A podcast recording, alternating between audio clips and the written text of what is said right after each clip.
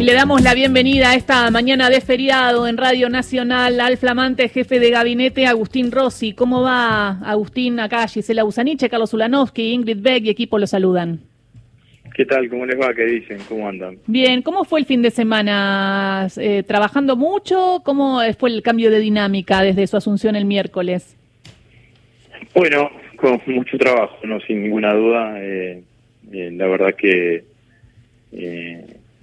que la jefatura de gabinete es el segundo lugar en responsabilidad desde, el punto de vista de la administración, así que sí, exige muchas horas de tiempo y mucho trabajo. Aparte, la jefatura de gabinete tiene como, claro, esta necesidad a nivel administrativa de tener muchas firmas, ¿no? Eh, y en un momento se hablaba de que a veces estaba un poco lenta en otros años, así que es un desafío. Se venía cada vez actualizando más y generando eh, que, estas firmas sean más rápidas, porque le cambian la vida a la gente, ¿no?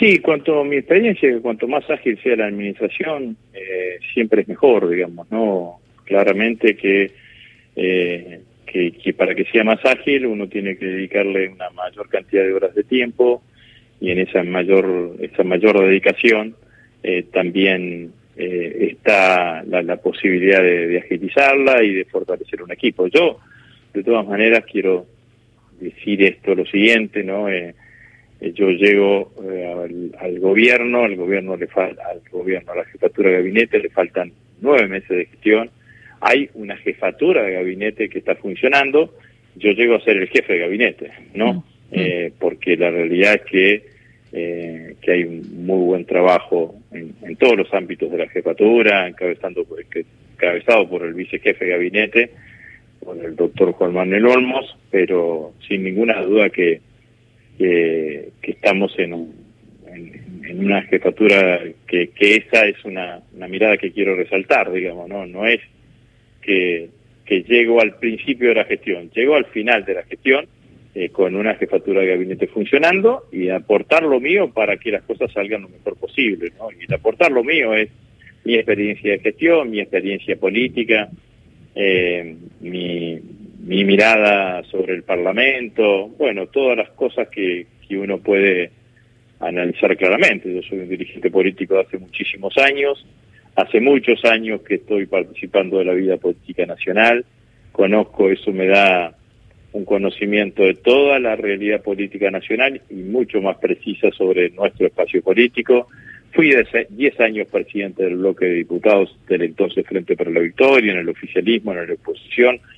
Tengo conocimiento parlamentario, tengo experiencia de gestión porque fui durante mucho tiempo ministro de Defensa en dos oportunidades, más de cuatro años, una de las las dos, las dos veces, estuve este interregno en la AFI, así que bueno, con todo eso llego para aportar eh, mi, mirada en, un lugar importante como es eh, la jefatura de gabinete, así que agradecerle la confianza al presidente que depositó en mí. ¿no?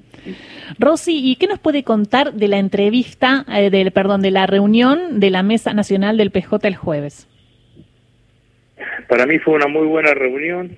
Eh, todo el mundo creía que iba a ser una reunión donde nos íbamos a saludar, sacar una foto y se terminaba. Eh, la realidad es que fue una reunión larga, en donde se debatieron y se dijeron una cantidad de cosas. Eh, me pareció que me pareció no, las posiciones que cada uno de los compañeros allí integrantes expusieron fueron posiciones eh, argumentadas. Cuando uno argumenta y no descalifica al otro, siempre es más fácil eh, transitar un, espacio, un espacio de diálogo. Salió un muy buen documento que tiene cuatro puntos: unidad, proscripción de Cristina, paso y reconocimiento de la gestión, eh, puntualización de aquellos aspectos externos que sin ninguna duda dificultaron la gestión y bueno, también reconocimiento de lo que falta y lo que tenemos que trabajar de aquí para adelante. ¿Y cómo vio la reunión el presidente? ¿Tuvo la oportunidad de hablar con él durante el fin de semana? Sí, sí, sí, no, el presidente quedó muy conforme con la reunión.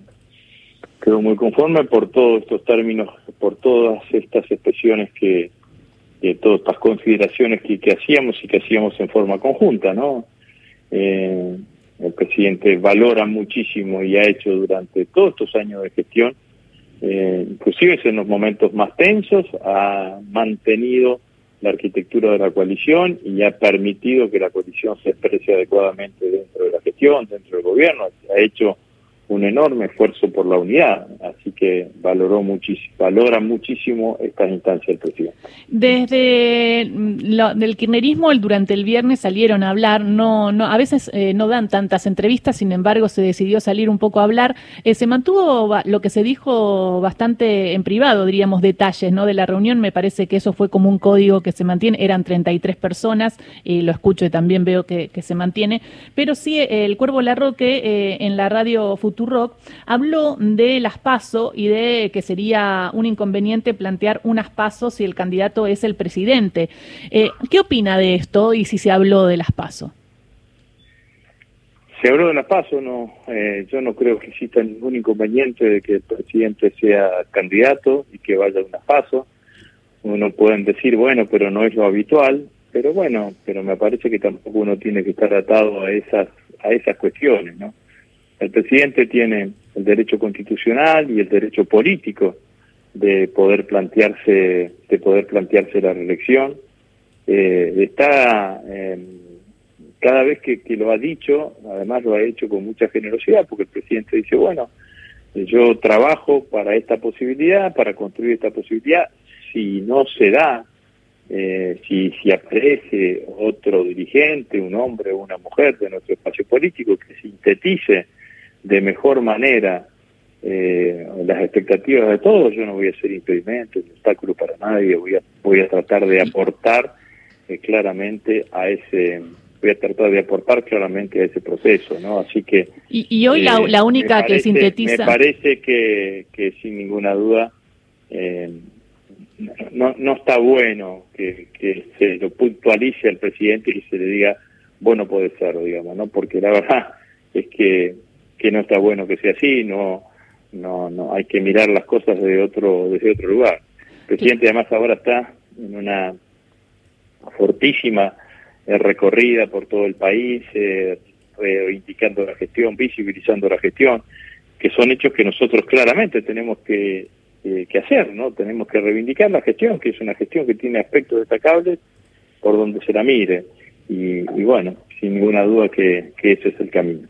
Y la única que sintetiza quizás esto es eh, Cristina, como una posible candidata. digo, ahí quizás no.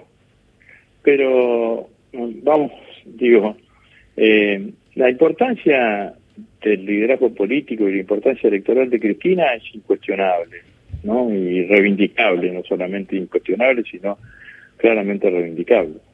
Ahora, eh, el mismo documento que firmamos el otro día dice que Cristina está proscripta.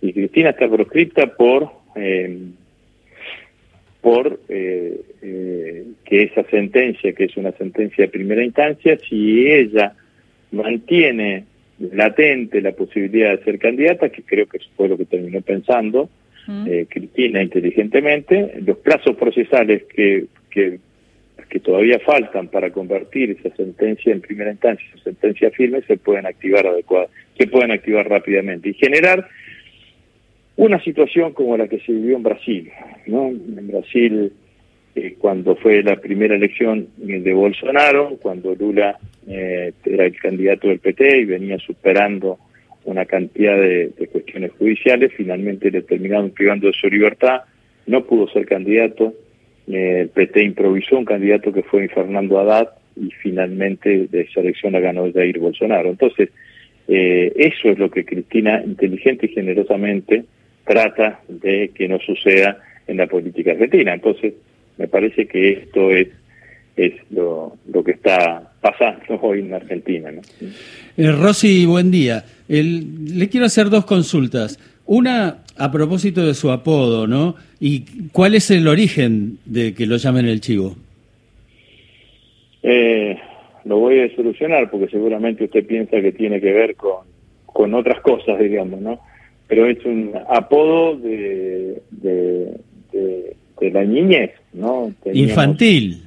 Claro, teníamos un grupo de, de chicos en el pueblo donde yo vivía, donde yo nací, que es en Vera, en el norte de la provincia de Santa Fe.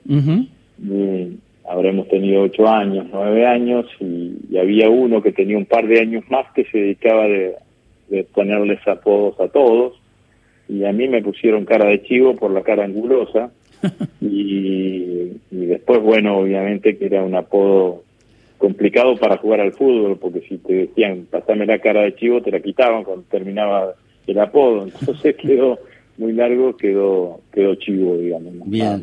Y la otra, lo escuchaba diciendo que tiene, y es indudable, una gran experiencia política, muchos años en la política. ¿Hay algo todavía que lo sorprenda de la política argentina? No, sin, sin duda que la política es una actividad apasionante y todos los días uno no deja de aprender eh, por más que eh, la experiencia lo que te permite es ir tratando de eh, afinar el ojo, por decirlo de alguna manera, tratando de ir construyendo un método que te permita analizar adecuadamente las decisiones.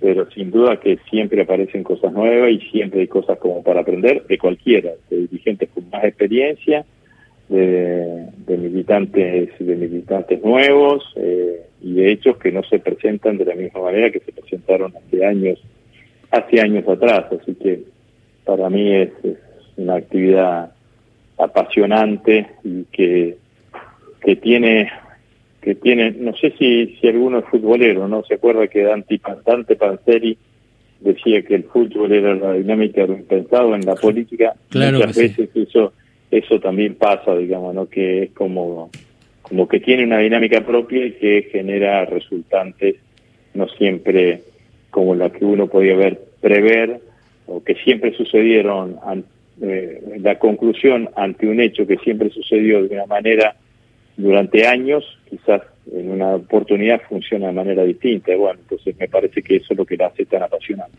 ¿Le preocupa el crecimiento de la antipolítica? Hace un ratito hablábamos nada más de la pérdida de 3 millones de votos del frente en las legislativas, del desafío de este año y de que esos votos no se fueron necesariamente a Juntos por el Cambio, sino que quizás por ser una legislativa se fue un poco para la izquierda y un poco también para quien representa esta antipolítica, que eh, para mí no lo es, que es el sector de ultraderecha de Javier Milei. ¿Qué opina de este sentimiento que, que aparentemente y según las consultoras está creciendo en el país? Eh, en, general, eh, claramente cuando cuando suceden eh, este tipo de este tipo de hechos, los movimientos políticos más perjudicados son los que consideramos que la política es la herramienta que tienen los pueblos para producir las transformaciones sociales sociales y políticas y económicas, ¿no? Entonces, si no logramos que el conjunto de la sociedad eh, valorice esa herramienta o que haya argentinos que no la valoricen o que piensen que esa herramienta la use uno, la use otro, no te termina siendo lo mismo, bueno, es un hecho que nos debe interpelar al conjunto de la, de la dirigencia política como para generar condiciones para que eso no suceda de esta manera. ¿no? Hay que nos ha tocado una época difícil para gobernar con la pandemia y con, con la guerra, eh, pero sin duda que tenemos que hacer los esfuerzos como para reenamorar al conjunto de los argentinos detrás de, de, un proyecto, de una idea de país, de, de un país más equilibrado, con mayor distribución del ingreso. Bueno, esto es que tenemos que hacer. Y la última, y gracias por la gentileza de atendernos, eh, se viene el, discurso del presidente Alberto Fernández el primero de marzo, se viene el desafío del Congreso y lo que tuvimos es una oposición que se negó a tratar cualquier tipo de ley, leyes que son necesarias en el marco del modelo productivo y para generar eh, más eh, que el PBI crezca, ¿no? Y todo lo que, lo que quiere el modelo de, del presidente y sin embargo no se puede. ¿Cómo se está preparando el presidente para el discurso? Y cómo ve que, que va a ser este año del Congreso. ¿Va a intentar como jefe de gabinete también tener reuniones y generar el escenario como para que, al, que funcione el legislativo desde el lado del Ejecutivo ayudando a esto? Eh, yo creo que estamos en una situación con que, como usted describía, singular, ¿no? Eh, a mi criterio eh, es un, una oposición se ha puesto en un callejón sin salida, porque uno puede utilizar la herramienta de no dar quórum ante determinados temas específicos, pero lo que no puede decir es, si ustedes hacen esto, nosotros no vamos a permitir que se haga ninguna otra cosa. Entonces esta situación eh, la ha llevado a un callejón sin salida. Yo veo claramente eh, que quizás en esta sesión que se está convocando para el 28, creo que 27, 28 de, mm. de febrero, para tratar la cuestión de la moratoria previsional, eh, nuestro bloque con una muy buena tarea va a estar en condiciones de romper ese bloqueo, pero espero que la oposición retrotraiga sus posiciones y se dedique a actuar como actuar cualquier bloque parlamentario. Si hay un tema con el cual no estoy de acuerdo, no lo voto o trato de impedir que se trata, pero después hay temas con los cuales la mayoría de los bloques parlamentarios están de acuerdo y que tampoco se tratan solamente porque utilizan esta cuestión que, que decía anteriormente. Y me parece que eso es un callejón sin salida. Eh, obviamente que tengo relación con los bloques parlamentarios, eh, con, los legisladores del oficialismo y de la oposición. Tengo una obligación que cumplir, que es asistir a las cámaras, eh, que es asistir a la Cámara, y bueno, voy a cumplir con esa obligación y las puertas de la jefatura de gabinete están abiertas para cualquier diálogo que se pueda encauzar y que se pueda llevar adelante la actividad parlamentaria. Muchísimas gracias por esta charla con Radio Nacional. Bueno, que sigan bien. Adiós. Y, sí, disfrute. Seguro va a estar trabajando, pero bueno, algo del feriado, ¿eh? disfrute. Ahora, Agustín Rossi, jefe de gabinete en Radio Nacional, dejando muchas eh, declaraciones.